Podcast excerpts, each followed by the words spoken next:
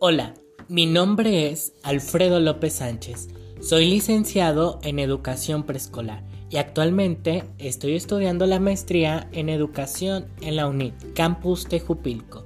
Hoy les voy a compartir acerca de las competencias.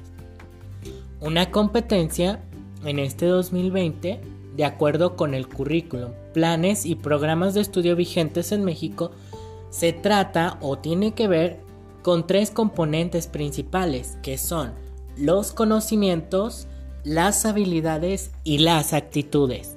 Ahora bien, estos tres componentes los vamos a ver reflejados en diferentes tipos de competencias.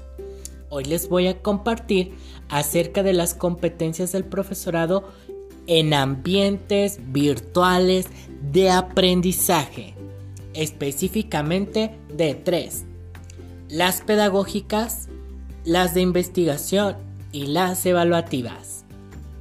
Número 1. Las competencias pedagógicas. Son las relativas a la práctica docente.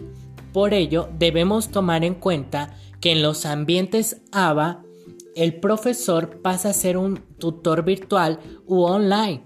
De acuerdo con esto, según Pimentel 2019, el tutor online debe ser auxiliar en el trabajo a distancia a través del asesoramiento de estudiantes, favorecer la construcción del aprendizaje y la interacción con los otros, desarrollando un trabajo que involucra dos funciones, enseñar y aprender. Asimismo, Barragán afirma que el tutor virtual tiene el compromiso de diseñar o presentar contenidos con elevados niveles de contextualización, de tal forma que estos cobren gran relevancia en la formación de los estudiantes. Número 2. Las competencias de investigación. Abarcan todo lo referente a la búsqueda, recopilación, análisis y uso de la información disponible que, de acuerdo con Muñoz 2017, son aquellas necesarias para que los educadores logren interpretar, argumentar, proponer alternativas, preguntar y escribir a partir de la experiencia pedagógica de acuerdo a la problemática que caracteriza el aula y la escuela.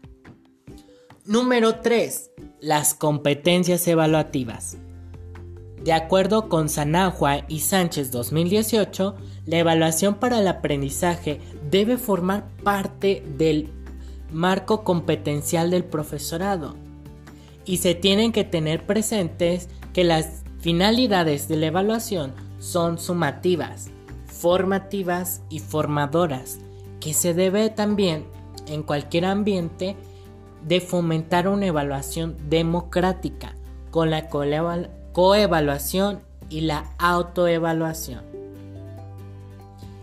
Eso es todo de mi parte. Espero que hoy hayamos aprendido mucho más de las competencias del profesorado en los ambientes virtuales de aprendizaje, especialmente de las pedagógicas, de investigación y de las evaluativas. No son las únicas, pero hoy te comparto estas tres. Espero que también puedas investigar y saber más de estas competencias. Lo más importante para ser un gran docente es tener en cuenta que lo primordial es el aprendizaje de los alumnos. Hasta la próxima.